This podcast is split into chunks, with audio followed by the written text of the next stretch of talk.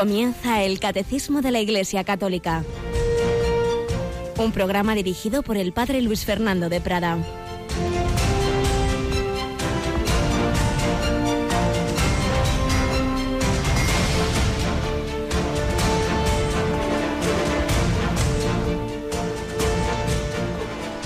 Alabados sean Jesús, María y José. Muy buenos días, queridísima familia de Radio María. Hoy, martes 10 de mayo, San Juan de Ávila, patrono de los sacerdotes y diocesanos españoles, doctor de la Iglesia, hombre de Dios. Le llamó el apóstol de Andalucía porque, aunque él no era de allí, pero es donde ejerció fundamentalmente su ministerio.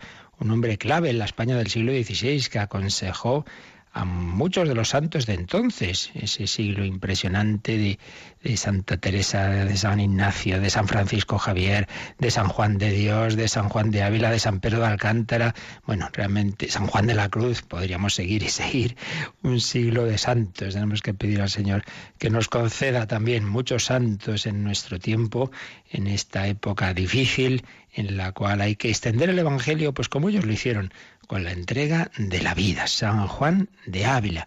Y fijaos, precisamente hoy, en este día de San Juan de Ávila, en este patrono del clero diocesano español, esta noche, esta noche tendremos una entrevista muy especial, porque un japonés que, que hace más de, no más de 10 años, 12 años, no era ni cristiano, no creía en nada, y fue a estudiar inglés, a Canadá, pues los caminos de la providencia eh, le llevaron a la conversión y hoy día es un sacerdote ordenado todavía no hace un año y tendremos una entrevista con él, un testimonio, pues va a ser un programa especial en que nos va a contar, nos va a contar su conversión, nos va a contar cómo descubrió el cristianismo, cómo se bautizó y cómo ha ido siguiendo una vocación que, como digo, le ha hecho sacerdote diocesano.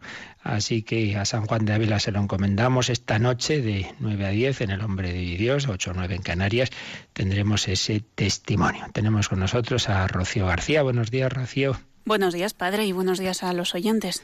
Bueno, y seguimos en nuestro mes de mayo, en nuestra campaña de mayo. Hemos dicho que hoy la tenemos uh -huh. a las 5 de la tarde. A las 5 en punto. Y es que para que pueda seguir Radio María, pues con todos estos programas, la formación como ahora vamos a tener, aprendiendo de la Iglesia, el compendio a las 4 de la tarde, la palabra de Dios, que siempre se nos explica a las 9 de la mañana, etcétera, etcétera, etcétera. Para todo ello necesitamos la ayuda y la colaboración de todos y de cada uno. Por ello, aunque nos resulte cansado a veces, a nosotros o quizá a los oyentes, pero necesitamos esos momentos, esos espacios en que se conectan todos nuestros voluntarios, se abren nuestras líneas telefónicas para que el que aún no haya hecho esa su aportación a la campaña de mayo pueda hacerlo. Pero también allí informamos de los CDs, de los DVDs. Recordábamos ayer, Rocío, que en este es un mes de comuniones, de sí. confirmaciones. Tenemos algo especial para, regalar, ¿verdad? Tenemos algo especial para cada uno. Tenemos algo especial para los niños de comunión con un recopilatorio con vidas de santos y cuentos adaptado para ellos, para que lo entiendan y conozcan mejor pues a todos estos ejemplos que nos pone la Iglesia, como San Juan de Ávila, por ejemplo, y tenemos un disco especial recopilatorio Firmes en la Fe para los que están preparándose para la confirmación o la hacen o la acaban de hacer. En efecto, pues un regalo magnífico para ellos, para los catequistas, para las familias, tanto para los niños como para los adolescentes y jóvenes. Regalos para primera comunión, para confirmación.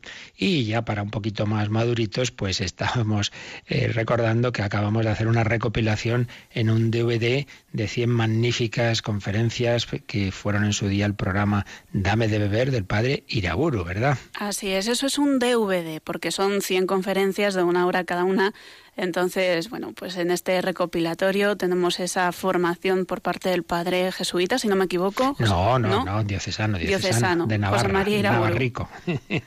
Pues nada, antes de que acabe el tiempo de Pascua, ya saben, los oyentes están invitados a llamarnos, a hacer sus donativos y a pedir estos recopilatorios. Y es una forma también de colaborar en esta campaña de mayo, porque al solicitar eso, ya sabéis, aquí nosotros eso no se vende, son donativos, pero hombre, os pedimos que sea un donativo generoso, que que, sea una aportación a esa campaña de mayo. Lo necesitamos. Vamos, la verdad es que un poquito, poquito flojo de momento la campaña en la primera semana. En esta la tenemos que levantar y sobre todo porque a partir del 13 de mayo del 12 de mayo, perdón, del 12 de mayo, vamos a tener la campaña Unidos a todas las radiomanías del mundo, lo que llamamos la maratón. Ahí sí que tenemos que echar el resto, porque ahí vamos a ayudar a las radios más necesitadas y concretamente a radios en países donde hay persecución de la fe. Fijaos, eh, tenemos la ilusión de colaborar a que se levante Radio María en Erbil, en Irak, ni más ni menos. Radio Mariam en árabe, también ayudar a los cristianos sirios perseguidos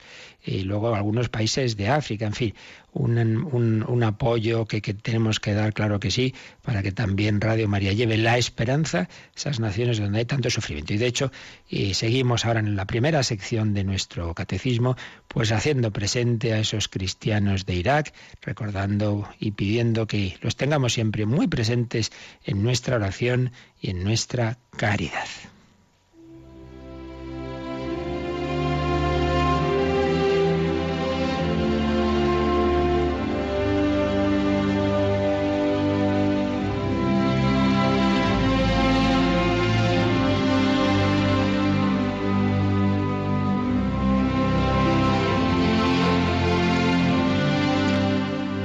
Seguimos entresacando algunos fragmentos de ese libro testimonial antes de que sea demasiado tarde de nuestra voluntaria Raquel Martín de Ayuda a la Iglesia Necesitada. Ella conocía a un sacerdote que estuvo secuestrado, el padre Douglas. Y nos dice, es una absoluta referencia, toda una autoridad. Sus feligreses le buscan y le siguen por el atractivo humano que suscita. Es un hombre con un gran sentido del humor que dirige su centro, el centro de refugiados, con mucha decisión, marcando claramente el rumbo. Tienen una serie de, instalaciones en el centro de refugiados donde está el padre Douglas y se lo fue enseñando a estos voluntarios cuando viajaron allí de ayuda a la iglesia necesitada. El padre Douglas abre la puerta de una caseta y muestra una biblioteca perfectamente ordenada para que puedan estudiar todos esos jóvenes que están allí. En el interior se alzan estanterías de libros clasificados por temática y edades, hay mesas para que los niños puedan leer y en cada una de ellas alguien ha colocado una pequeña luz y hasta una flor. A esta generación de niños hay que enseñarles el gusto por aprender, afirma el sacerdote. Pasamos a la siguiente puerta y descubrimos una sala con ordenadores. Se organizan turnos para recibir clases, hay personas que hasta ahora nunca en su vida se habían sentado delante de un teclado de ordenador, asegura el padre. Es el tiempo de la oportunidad, insiste una y otra vez. Para él esta circunstancia es una gran ocasión para aprender. En este centro hay clases de idiomas, kurdo, inglés, francés. También hay talleres, baile, canto, peluquería. En un lugar donde uno podría ponerse como meta simplemente sobrevivir y no desesperar, en este centro de refugiados, la propuesta del padre Douglas desborda todas las previsiones humanas. Nuevas misiones de la Iglesia que recuerdan aquellas impresionantes misiones, reducciones jesuíticas que llevó a la gran pantalla la película La Misión, cuya banda sonora escuchamos ahora de fondo. Ante la sorpresa de los visitantes, el padre abre la puerta de otra pequeña caseta prefabricada y muestra orgulloso el aula de música. En ella se encuentran perfectamente ordenados instrumentos musicales, según su familia, cuerda, viento, percusión. Impresionante. No es posible, le interrumpo, padre, música en un centro de refugiados. Y me responde, claro, ahora la música es más necesaria que nunca. Parecía imposible que toda esta vida se pudiese generar entre casetas de refugiados, pero la vida cristiana es así, renace y se hace bella y accesible para cualquiera que quiera adherirse a ella. Pues también en la misión está muy presente la música, si recordáis, como el padre Gabriel iba ahí con su violín, como cantaban aquellos indígenas. La música, la belleza del amor de Dios presente las misiones, presente también en esas situaciones dramáticas de los centros de refugiados de Irak y de Siria.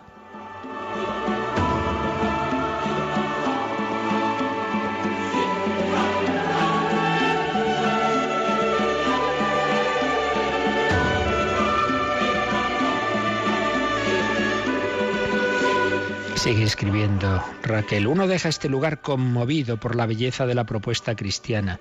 Estos cristianos dirá que están ofreciendo un gran testimonio que revela una fe insobornable e inquebrantable. Un testimonio que se expresa en la manera de volver a ponerse de pie y de empezar desde cero. El Señor no deja solo a su pueblo, no nos ha dejado solos, repiten estos cristianos. Verdaderamente no es fuerza de voluntad, solamente humana, es una fuerza sobrehumana. Y los ejemplos son múltiples. Se nos cuenta un ejemplo, un testimonio precioso. Unos novios, Samir y Seren, que se iban a casar el 11 de julio de 2014 en Telkiev, pero llegó el ISIS a Mosul y tuvieron todos que huir. Tuvieron que suspender la boda. Al salir en estampida dejamos todo atrás, hasta mi vestido de novia, comenta la joven sonriendo, pero nos llevamos nuestro amor. Llegamos a refugiarnos en el pueblo de Sniske, donde seguimos hasta el día de hoy. Le pedimos al párroco que nos casara. Nuestro matrimonio fue el 25 de agosto. La gente del pueblo me prestó un vestido y entre todos los refugiados preparamos la celebración, las canciones. Fue maravilloso. Pues no, esa persecución no impidió ese sacramento. En medio de tanto dolor, celebrar este matrimonio, dice el párroco, fue un gran gozo. Fue una señal de que la vida debe seguir e infundió esperanza y alegría a los refugiados. Como Samir y Seren, los cristianos están disponibles a los planes de Dios, seguros de que Él nunca les dejará solos y de que la Iglesia estará siempre a su lado. Pues nosotros como miembros de ese cuerpo que es la Iglesia, los cristianos de Occidente, queremos hacer nuestro ese dolor de nuestros hermanos en Irak, queremos ayudarles a seguir adelante.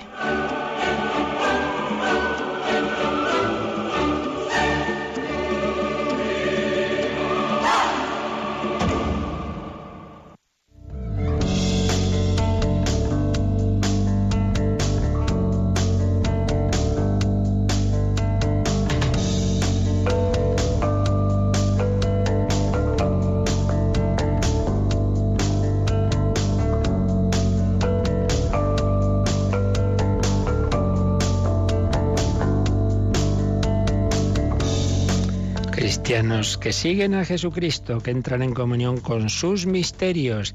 Seguimos comentando esta parte del catecismo que nos habla de esa comunión con los misterios de la vida de Cristo. El Hijo de Dios se ha hecho hombre, ha llevado una vida humana desde la infancia para que le tengamos de compañero, para que tengamos un modelo que imitar, para que sepamos cómo vivir esa vida de familia, esa vida de trabajo, esa vida oculta y luego esa vida pública en la misión y vocación a que Dios nos llame a cada uno, pero siempre en comunión con Jesucristo. El cristianismo no es seguir valores abstractos, verdades así abstractas, sino todo ello encarnado en una persona, en el hombre Cristo Jesús, Hijo de Dios, Dios hecho hombre, segunda persona de la Trinidad, un yo divino, pero con una psicología humana, un auténtico hombre con corazón humano, como vimos cuando estuvimos estudiando esa psicología de Jesús, tiene voluntad humana, afectividad humana, inteligencia humana, pero también lo tiene a nivel divino, es ese misterio de dos naturalezas, de un único sujeto, de una única persona. Pues bien, esta persona divina nació niño pobre en Belén, lo estuvimos viendo los días pasados, ese misterio de Navidad. Y bueno, ¿qué pasó después de ese nacimiento de Jesús en el pesebre? Pues nos lo sigue recordando el catecismo en un apartado que titula Los misterios de la infancia de Jesús y comienza en el número 527 que nuestra Rocío nos va a leer ahora. La circuncisión de Jesús al octavo día de su nacimiento es señal de su inserción en la descendencia de Abraham, en el pueblo de la alianza, de su sometimiento a la ley y de su consagración al culto de Israel, en el que participará durante toda su vida. Este signo prefigura la circuncisión en Cristo, que es el bautismo que hacían con todo niño nacido en ese pueblo de Israel? Pues ponerle el nombre circuncidándolo, que era un, un gesto que venía ni más ni menos que de la alianza con, de Dios con Abraham. No nos olvidemos, eh, los antecedentes, digamos, del pueblo de Israel se remontan al gran patriarca Abraham. Abraham, ¿recordáis? Eh, anciano, estéril, Dios le había prometido una descendencia en la que serían benditas todas las naciones. En esa descendencia, claro, iba a venir el, iba a venir el Mesías. Pero en primer lugar Dios le promete, claro, a pesar de ser anciano y su mujer estéril, pues que iba a tener un hijo, el hijo de la promesa, se dice. Pasaban los años, no llegaba, pero Abraham seguía confiando, esperando, y al final Dios le da a Isaac, pero cuando ya lo tiene unos años después, tiene esa prueba de fe, si estaría dispuesto a sacrificarlo a Dios, pero si ya después de años de espera, pues esto que, que algunos padres han tenido que, que, sufrir, ¿verdad? El recibir un hijo y que luego ese hijo muera, se ha llamado a la vida eterna, pues Dios quiso mm, que Abraham, en ver si realmente madurara su corazón y estuviera dispuesto a hacerlo. Lo estuvo. Dios no quería, evidentemente, ese sacrificio, pero sí el sacrificio de su corazón. Abraham, nuestro padre en la fe. Pues bien, Isaac, Abraham tiene a Isaac, Isaac va a tener a su hijo Jacob, Jacob, al que Dios le va a cambiar el, cambiar el nombre, lo va a llamar Israel. Entonces ya tenemos ahí el inicio del pueblo de Israel, porque Israel tiene esos hijos, esos doce hijos que van a dar lugar a las doce tribus de Israel. Y como sabemos, por todo lo que ocurre con aquella, con, las aventuras de, José, el hijo pequeño, eh, cómo es vendido a aquellos ismaelitas que lo llevan a Egipto, en fin, todo ello desemboca en que Israel va a estar en Egipto unos siglos hasta que llegue el éxodo y Moisés les conduzca a la tierra prometida. Pero siempre van a ser estos israelitas, se van a reconocer en su origen en ese patriarca Abraham. Y por ello, esa alianza que Dios había establecido con Abraham tiene ese signo de la circuncisión. Entonces, eh, todo, todo varón israelita era circuncidado y se le ponía el nombre. Bueno, pues también Jesús. Jesús es miembro del pueblo de Israel no nos olvidemos, Jesús es, claro, es, judío, es israelita y, va a cumplir con sus padres, María y José, pues todo, todo lo que, lo que hacía todo buen israelita. Por eso se nos dice, la descircuncisión de Jesús al octavo día de su nacimiento es señal de su inserción en la descendencia de Abraham, en el pueblo de la alianza, esa alianza con Dios, ese pacto ese, mm, diríamos, contrato. Dios se comprometía a ser su Dios, a ser el Dios del pueblo, a guiarle, y el pueblo se comprometía a obedecer. Naturalmente, muchas veces el que incumpliera al pueblo desobedecía y Dios, a pesar de todo, pues era fiel a su alianza, seguía ofreciendo su amor, su misericordia. Pero el pueblo se había comprometido a obedecer esa ley, esa ley de Dios, y también era un signo de la consagración al culto de Israel uno entraba en un pueblo sacerdotal, un pueblo que alababa a Dios, al que Dios le había hablado, un Dios cercano, un Dios al que se respondía en el culto de Israel, en los sábados en particular, pues tenían esa reunión en la, en la asamblea litúrgica, ahí se leían fragmentos de la palabra de Dios y se alababa a Dios con los salmos, etcétera. Pues Jesús entra en ese pueblo, en ese pueblo. Eh, la alianza hemos dicho que era implicaba el sometimiento a la ley, por eso aquí el catecismo nos pone como números marginales para ampliar lo que aquí dice el 580, el 580 que nos va a hablar de ese de esa ley, de esa ley de, de Israel a la que el propio Jesús se quiso someter, pero nos va a explicar un poquito más en ese número que ya veremos, pero que aquí ya lo cita el catecismo, nos va a hablar de la relación entre Jesús y la ley. Vamos a leer ese, ese número 580, Rocío. El cumplimiento perfecto de la ley no podía ser sino obra del divino legislador, que nació sometido a la ley en la persona del Hijo. En Jesús la ley ya no aparece grabada en tablas de piedra, sino en el fondo del corazón del siervo, quien por aportar fielmente el derecho se ha convertido en la alianza del pueblo. Jesús cumplió la ley hasta tomar sobre sí mismo la maldición de la ley en la que había incurrido eh, los que no practican todos los preceptos de la ley, porque ha intervenido su muerte para remisión de las transgresiones de la primera alianza. Es un número denso que, bueno, ya lo explicaremos con calma cuando lleguemos a él, pero aquí quedémonos por lo menos con las ideas clave. Dios había dado la ley, pero es que Dios hecho hombre va a cumplir la ley. Por eso dice que el cumplimiento perfecto de la ley no podía ser sino obra del divino legislador que nació sometido a la ley en la persona del Hijo. Claro, es que es el mismo el que había dado la ley como Dios y ahora el que como hombre la cumple. Entonces Jesús nos va a enseñar que sí que es posible cumplir la ley de Dios. Claro, para ello hay que tener un corazón como el suyo.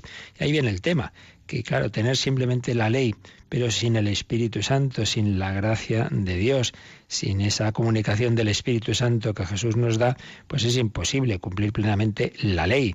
Por ello, la ley era un ideal que muchas veces no se cumplía, pero bueno, que indicaba hacia dónde había que caminar y también daba esa conciencia de, humildad, de pecado, de decir, no, no, no llego, no llego, y de necesidad de salvación. Por eso, claro, necesitamos de Cristo para cumplir la ley, pero si nos unimos a Jesús, si tenemos su Espíritu Santo que estamos invocando y debemos invocar siempre, entonces sí es posible, sí es posible. Aprended de mí que soy manso y humilde de corazón y encontraréis descanso para vuestras almas, porque mi yugo es suave y mi carga ligera. El yugo de Cristo, la ley de Cristo se hace llevadero, pero si tenemos su amor, claro, esto es como todas las cosas en esta vida, uno está, tiene un trabajo duro y está ahí porque no tiene más remedio, porque tiene que ganarse el pan, pues está ahí renegando, esto no es vida, esto es una esclavitud, tal. Pero si uno le gusta el trabajo que hace, se da cuenta de que es algo valioso para los demás, que, que se desarrolla en ello, que se realiza en ello, pues lo hace con gusto, aunque haga horas de más, etcétera, pero no, no se siente esclavizado.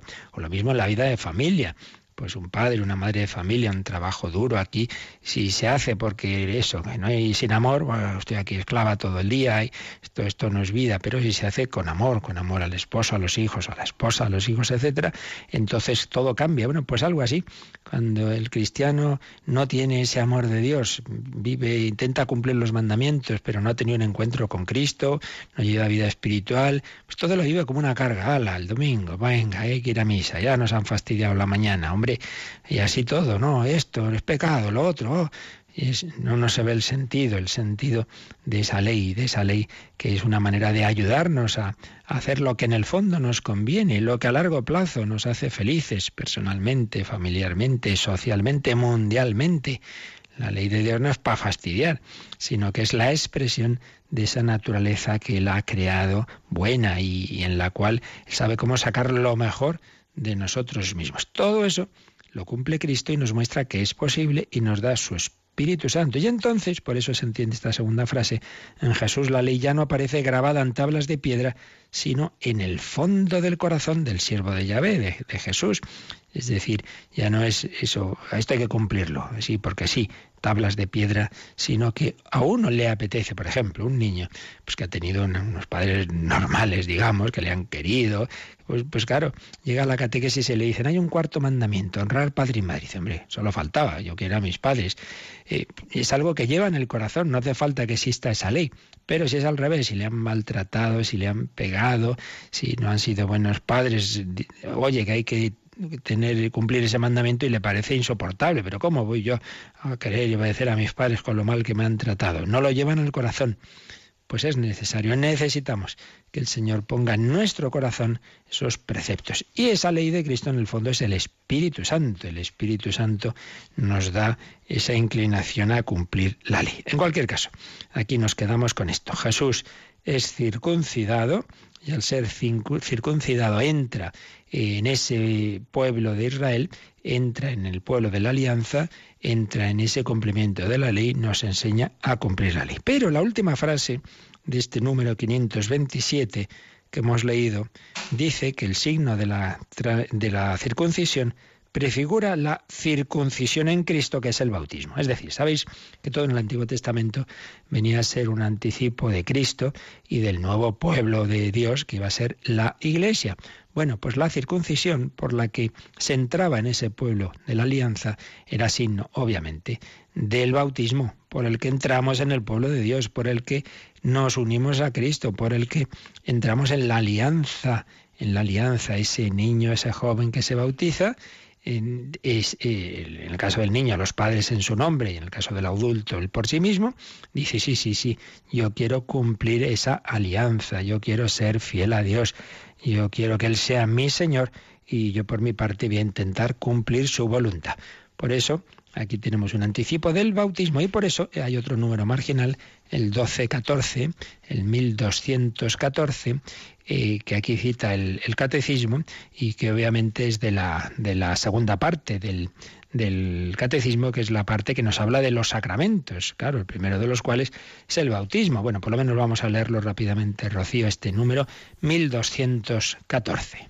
Este sacramento recibe el nombre de bautismo en razón del carácter del rito central mediante el que se celebra bautizar. Significa sumergir, introducir dentro del agua. La inmersión en el agua simboliza el acto de sepultar al catecúmeno en la muerte de Cristo, de donde sale por la resurrección con él como nueva criatura. Así pues, bautizar, sumergir. Yo te bautizo en el nombre del Padre y del Hijo y del Espíritu Santo. Yo te, yo te sumerjo, yo te meto ahí en el agua de la Santísima Trinidad.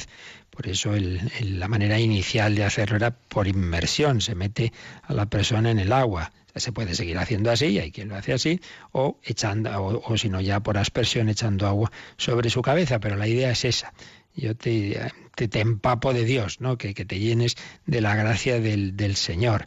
Yo te bautizo, yo te sumerjo, yo te introduzco dentro de Cristo, de su muerte y resurrección morir al pecado y resucitar a una vida nueva, la vida nueva del Espíritu Santo, esa vida nueva con la que es posible cumplir la ley de Cristo.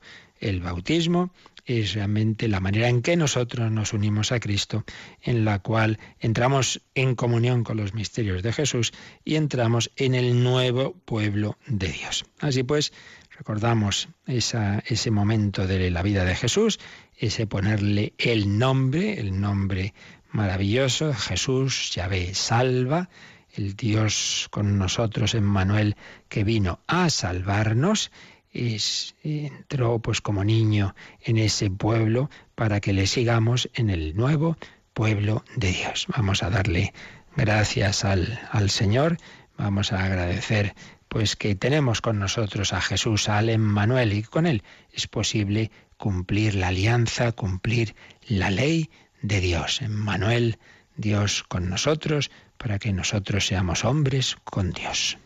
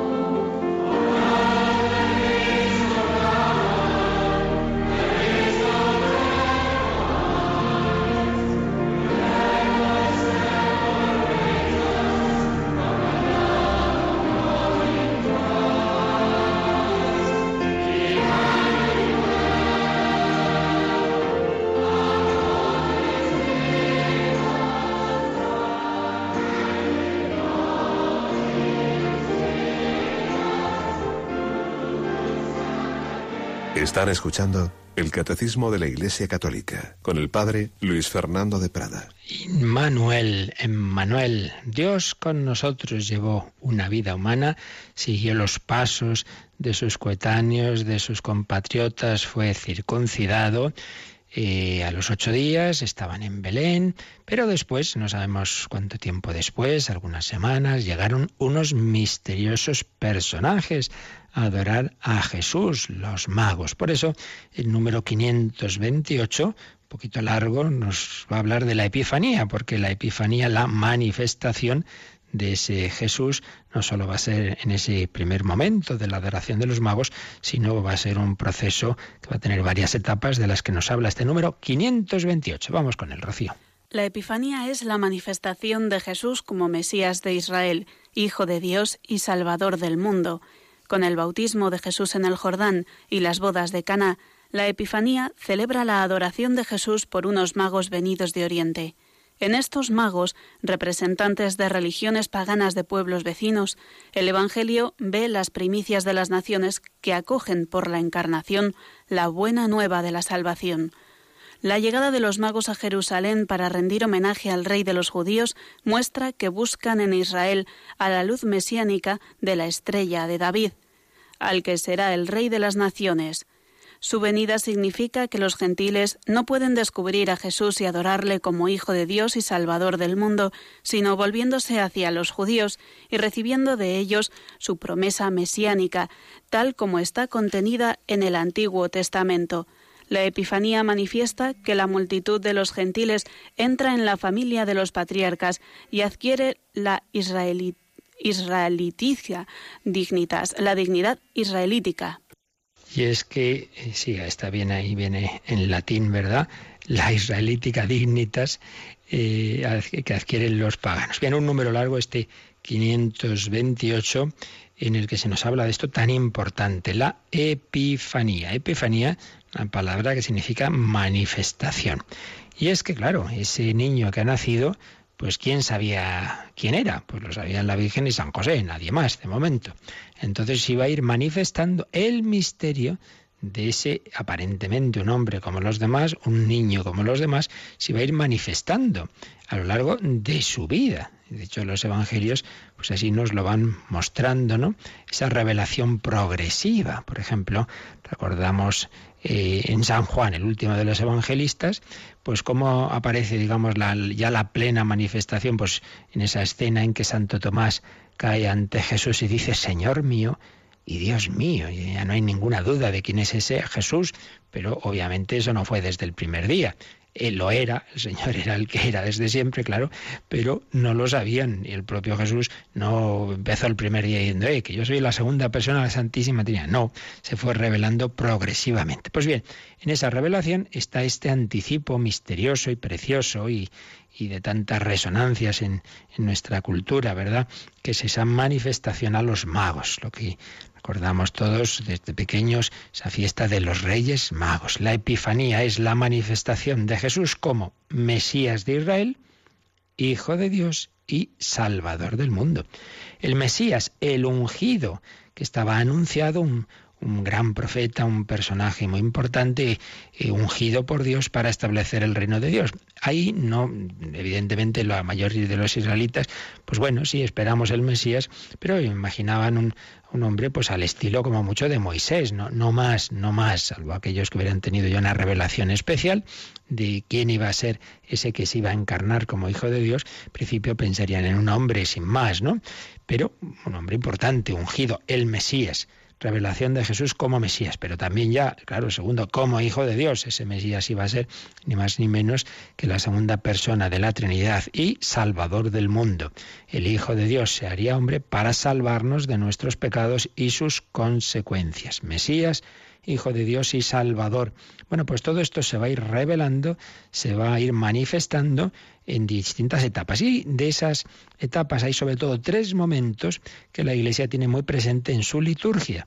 ¿Cuáles son? En primer lugar, como decimos, esta escena de los magos, esa adoración eh, que hacen esos misteriosos personajes a los que Dios llama, toca su corazón y tenemos el signo de la estrella, digamos es el signo externo de una llamada interior a su corazón, una llamada a la fe. Y aquí vemos pues tantas personas, tantos eh, gentiles, tantas personas que no conocen a Dios, pero que lo están buscando y que Dios les toca también, les llama a través de estrellas, estrellas que pueden ser una palabra de alguien, un amigo, un testimonio, un libro, una palabra a través de, una radio como la nuestra, estrellas que, que guían a las personas a la fe y que le llevan al final a entrar en comunión con Jesucristo. Pues estos personajes son como anticipo de los millones y miles de millones de no judíos de los pueblos que llamaban los goín, los gentiles, los paganos, que iban a conocer a Jesucristo, que iban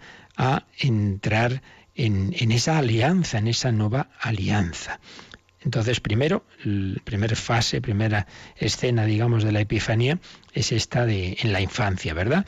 De esa adoración de los magos. Segundo momento importantísimo es el bautismo de Jesús en el Jordán, cuando ya Jesús deja la vida oculta, deja Nazaret, deja a su madre María y ya va a empezar esa vida pública. Pues ahí tenemos ese momento en el que su primo Juan Bautista estaba bautizando en el Jordán y eh, precisamente preparando los caminos al momento en que ya iba a llegar el Señor y, haciendo esa proclamación de un bautismo de conversión y Jesús se presenta ahí como si fuera uno más, como uno más de ese pueblo y por eso le dice Juan, pero, pero ¿qué es esto? Que te bautice yo a ti no puede ser, tendrás que bautizarme tú a mí, pero si yo no soy digno. No, no, Jesús quiere ser, entrar ahí en ese pueblo de Israel, eh, identificarse con todos y cada uno y también con toda la humanidad. Pero claro, a ese gesto de humillación, de ponerse como uno más, va a responder el Padre, se va a abrir el cielo, se va a oír una voz. Este es mi Hijo, el amado, el predilecto. Es este que veis aquí como si fuera uno más. No, no, no es uno más, es mi Hijo, es mi Hijo eterno. Y va a descender esa paloma como signo del Espíritu Santo. Es una, una epifanía, una manifestación de quién es Jesús. No es un hombre más, es el Hijo de Dios.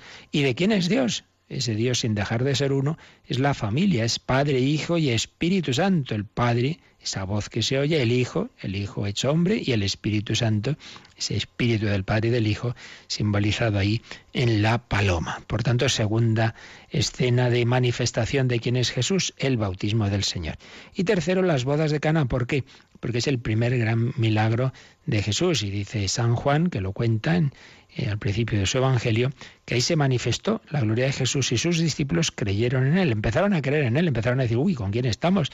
Este hombre es capaz de hacer estas cosas, de convertir el agua en vino, una tercera escena de manifestación. Por eso, en el tiempo litúrgico de Navidad tenemos eh, la Epifanía de los magos, tenemos que celebramos el 6 de enero, y luego el, último domingo del tiempo de Navidad celebramos el bautismo del Señor. Y luego en, uno de los ciclos litúrgicos de lecturas del domingo, en el ciclo C, el siguiente domingo lo que se lee son las bodas de Cana. Tres momentos de la epifanía, de la manifestación de Jesús al mundo. Pues bien, de ese primer momento de la adoración de los magos, y se nos, se nos dice aquí en este, en este número 528 que en estos magos, representantes de religiones paganas de pueblos vecinos, el Evangelio ve las primicias de las naciones que acogen por la encarnación la buena nueva de la salvación, lo que decíamos antes, ¿no? Ahí estábamos ya representados en esos personajes, pues los, distintos pueblos y naciones, entre ellos el nuestro, España, pues que íbamos a adorar a Jesús, que íbamos a creer en Él. Y también se nos dice que esa llegada de los magos a Jerusalén para rendir homenaje al rey de los judíos, para adorar al rey de los judíos, como dicen ellos, y lo recoge San Mateo, Mateo 2.2, pues esto indica que, el recibir a ese Jesús eh, implica relacionarse con ese pueblo de Israel. Su venida significa que los gentiles no pueden descubrir a Jesús y adorarlo como Hijo de Dios y Salvador del mundo, sino volviéndose hacia los judíos y recibiendo de ellos su promesa mesiánica, tal como está contenida en el Antiguo Testamento. Es decir, El hecho de que todo el Antiguo Testamento esté orientado hacia Cristo no quiere decir que ahora ya, bueno, ya conocemos a Cristo, pues ya no sobra el Antiguo Testamento, ya todo esto lo tiro, esto no me sirve de nada. No, por eso la Iglesia siempre ha venerado pues todo lo anterior, porque todo está en esa pedagogía de Dios. Y por eso la Biblia para nosotros no es solo el Nuevo Testamento, es el Antiguo y el Nuevo, por supuesto, la clave y el centro de todo es el Nuevo Testamento y sobre todo los Evangelios, sí, sí, pero ¿quién es el Mesías? ¿Quién es? ¿Por qué es hijo de David? Porque todo eso hay que mirar el Antiguo Testamento. La palabra de Dios es desde el Génesis hasta el Apocalipsis, incluso en la liturgia nuestra, pues como bien sabemos, la primera lectura de los domingos, a excepción del tiempo pascual y algunas otras fiestas, casi siempre,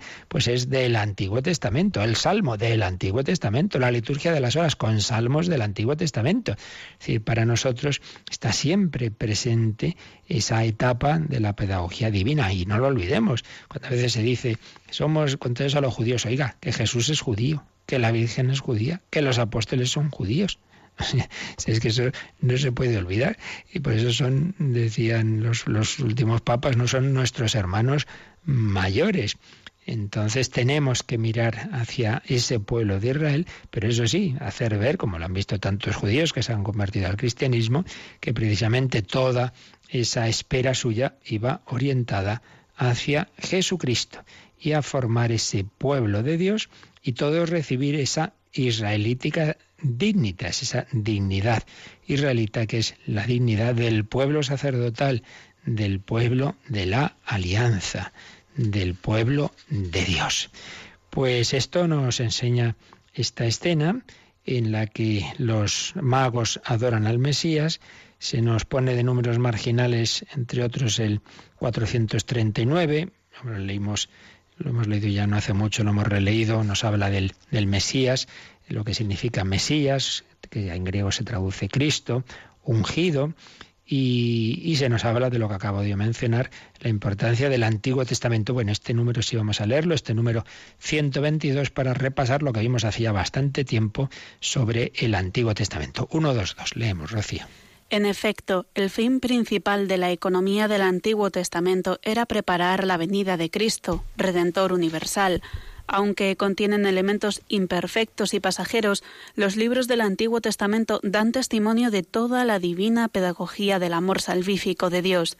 Contienen enseñanzas sublimes sobre Dios y una sabiduría salvadora acerca de la vida del hombre.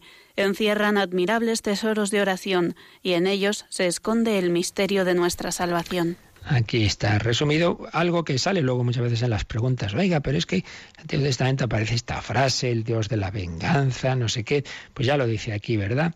Este número del catecismo, que esos libros, claro, contienen elementos imperfectos y pasajeros. Era esa pedagogía de Dios, pues claro, como, como un niño se le van explicando las cosas al principio de una manera que no es muy precisa, pero es que tampoco puede mucho más. Pues Dios iba eh, educando a ese pueblo, elevándolo cada vez más. Entonces, claro que sí, que en esa pedagogía hay cosas que a la luz del nuevo se nos quedan cortas y se nos quedan anda. Entonces eh, Dios permitía tener tres mujeres y, aparecen estos elementos de, violentos y no sé qué. Bueno, era una pedagogía y, en la cual, claro, ahí repito, hay que interpretar todo desde el final, desde la clave de Cristo, pero eso no quiere decir que no eh, sigan siendo, teniendo infinidad de aspectos que nos hacen mucho bien. Por eso se nos hablan aquí de enseñanzas sublimes, se nos hablan de tesoros de oración, en fin, que nosotros somos hijos de esta alianza eh, que es fundamental. Y los magos pues llegan, llegan a ese pueblo de Israel y adoran a ese Jesús. Eh, Monseñor Rico Pavés sintetiza esta misma enseñanza del catecismo y de la Epifanía, recordando esto, que esa adoración de los magos revela el alcance universal de la salvación que Cristo trae. Esto es muy importante. En estos tiempos de relativismo se tiende a decir, bueno, pues el cristianismo es la religión para una determinada cultura, para un determinado pueblo, pero hay otras, pues igual, pues no, Señor. Cristo es Salvador de todos, de todos los pueblos, de todas las naciones, de todas las culturas, de Israel y de los pueblos que ellos consideraban los gentiles, para todos. Alcance universal de la salvación y vocación única en la historia del pueblo de Israel, porque, como acabamos de leer, los gentiles íbamos a descubrir a Jesús dirigiéndonos a ese pueblo de Israel. con la adoración de los magos y con el posterior bautismo de Jesús en el Jordán y el primer milagro realizado en las bodas de Caná, Jesús se manifiesta como Mesías de Israel, Hijo de Dios y Salvador del mundo. Pues sí, manifestación de Cristo y adoración de los magos. La adoración, postrándose, lo adoraron. Y ya sabemos nos dice el, Evangelio de San Mateo, le ofrecieron oro, incienso y mirra. Adoraron a Jesús al que descubren en, en brazos de María. Dice, llegaron a la casa. Muy probablemente, claro, ya no estarían, esto ya han pasado unos días, unas semanas desde el nacimiento de Jesús, ya no estarían en, obviamente en el establo, ya no están en, el, en ese primer pesebre, eso fue la primera noche, ya habrían conseguido alquilar alguna casita, sencilla en Belén, pero ya, ya, ya podían estar ahí y ahí llegan los magos guiados por la estrella y después de haber consultado, como sabemos, en el palacio de Herodes, una escena que también tiene muchas enseñanzas espirituales para nosotros. Nosotros tantas veces pues seguimos esa estrella de la fe, el Señor va guiando nuestra vida, pero hay veces en que esa estrella desaparece. Son momentos en que parece que uno ha perdido la fe, que ya no siente a Dios, que está en oscuridad. Claro, ahí está el peligro de volverse atrás. Los magos pudieron decir, ¡buf! Ha sido una ilusión que nos hemos equivocado, volvámonos a nuestra tierra. Pues no, no. En vez de eso, ¿qué hacen? Bueno, si creemos que este es el Salvador de Israel, el Mesías que está anunciado en sus escrituras, vamos a preguntar a la autoridad, vamos a dirigirnos al rey, él tendrá sus asesores religiosos y van a ese palacio de Herodes, menudo pájaro, al que iban a preguntar. Sí, pero no dejaba de ser en efecto la autoridad. Bueno, pues ahí tenemos una enseñanza muy buena para nosotros. Tendemos a ser individualistas, Dios y yo, yo y Dios. Y yo no hablo con nadie. Hombre, que el Señor ha establecido su iglesia y te ha puesto sacerdotes y te ha puesto el obispo y el papa te ha puesto guías.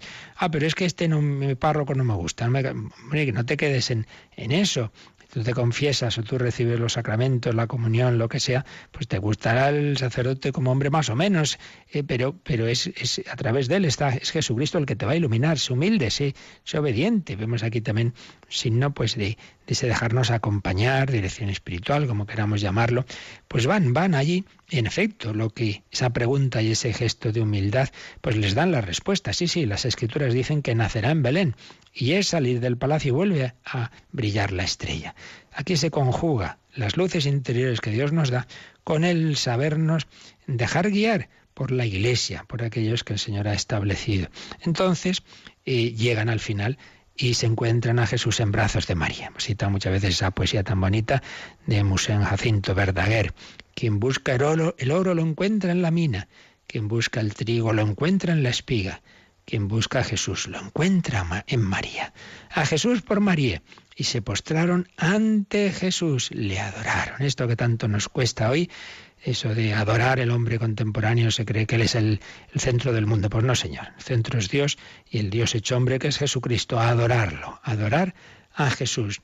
No adoréis a nadie más que a Él. Y precisamente una de las JMJs fue en Colonia, donde, según la tradición, estarían las reliquias de estos magos de Oriente, y entonces esa JMJ tuvo el hilo conductor de la adoración. Hemos venido a adorarlo, fue su lema. En 2005, la primera Jornada Mundial de la Juventud de Benedicto XVI en su tierra alemana, en Colonia. Y allí explicó qué es la adoración y con esa gran cultura y conocimiento que tiene de las lenguas, pues nos hacía ver que hay dos palabras eh, para la adoración en griego y en latín. En griego, proskinesis, y explicaba, significa el gesto de sumisión, el reconocimiento de Dios como nuestra verdadera medida, cuya norma aceptamos seguir. Significa que la libertad no quiere decir gozar de la vida, considerarse absolutamente autónomo, sino orientarse según la medida de la verdad y del bien, para llegar a ser de esta manera nosotros mismos verdaderos y buenos. Qué preciosa catequesis. Yo reconozco que mi medida no soy yo, lo que a mí me parece, lo que yo deseo, lo que a mí me apetece, que tantas veces dicen los adolescentes que cada día son adolescentes todo el mundo.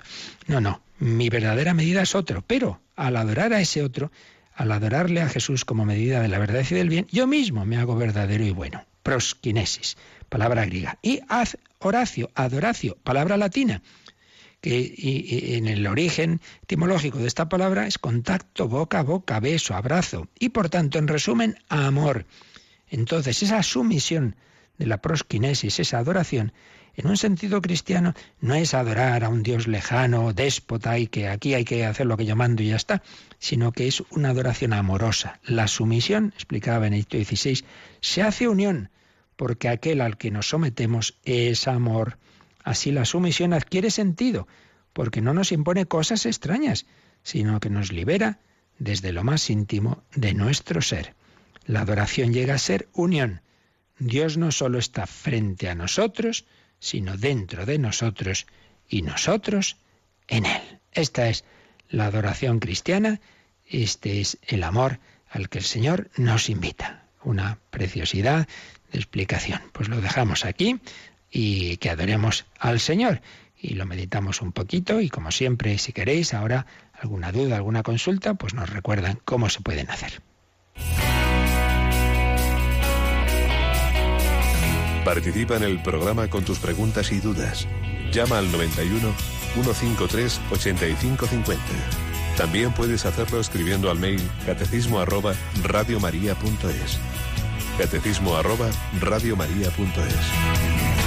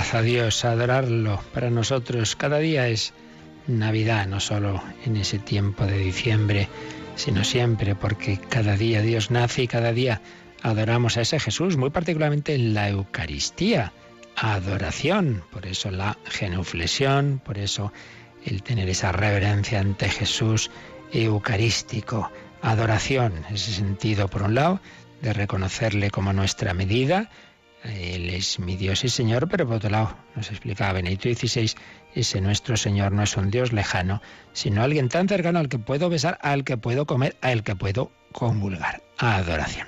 ¿Tenemos alguna llamada, Rocío? Sí, Pedro quería saber si el pueblo de Israel se llama así por Jacob y también quería saber qué relación hay entre el pueblo hebreo y los israelitas.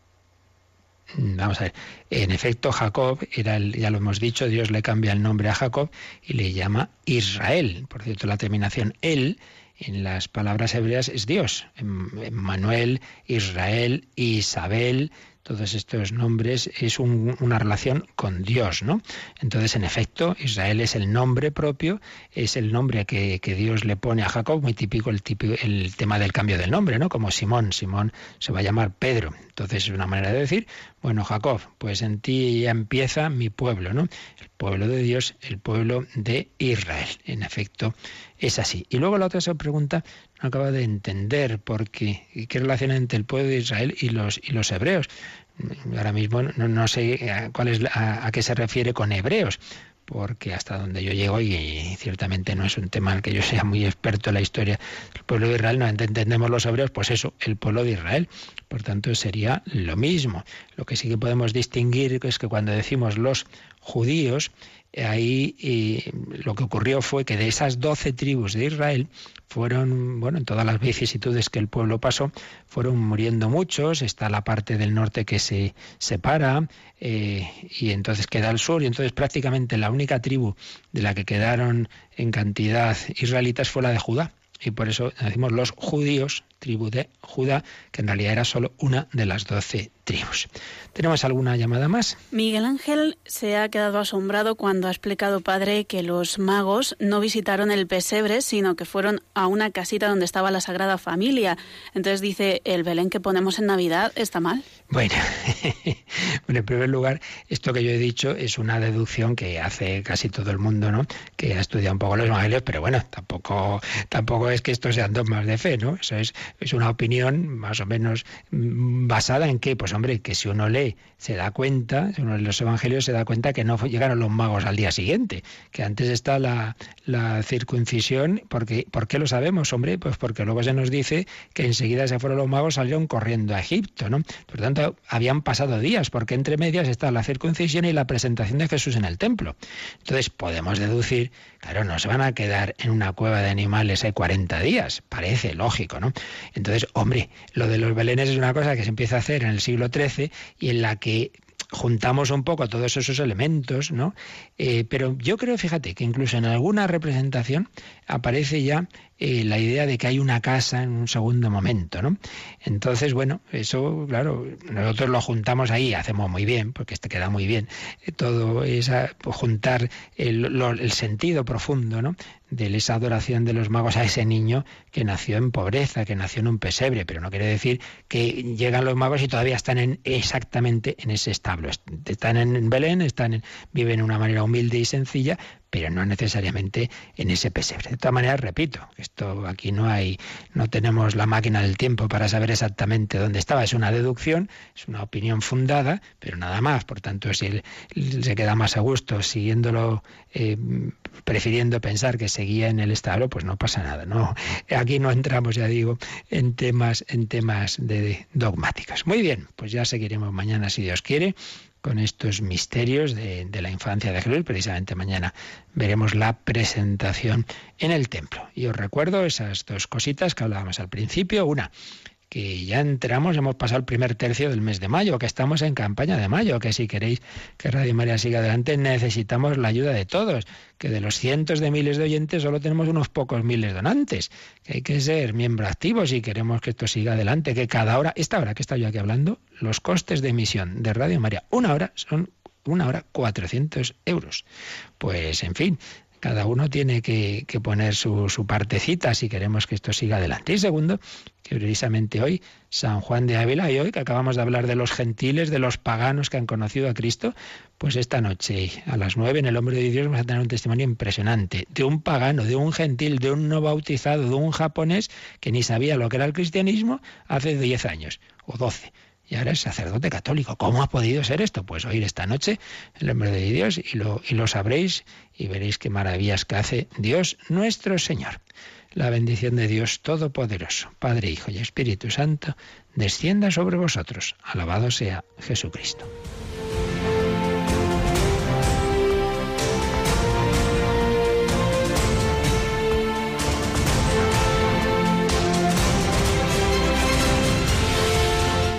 Han escuchado en Radio María el Catecismo de la Iglesia Católica. Un programa dirigido por el Padre Luis Fernando de Prada.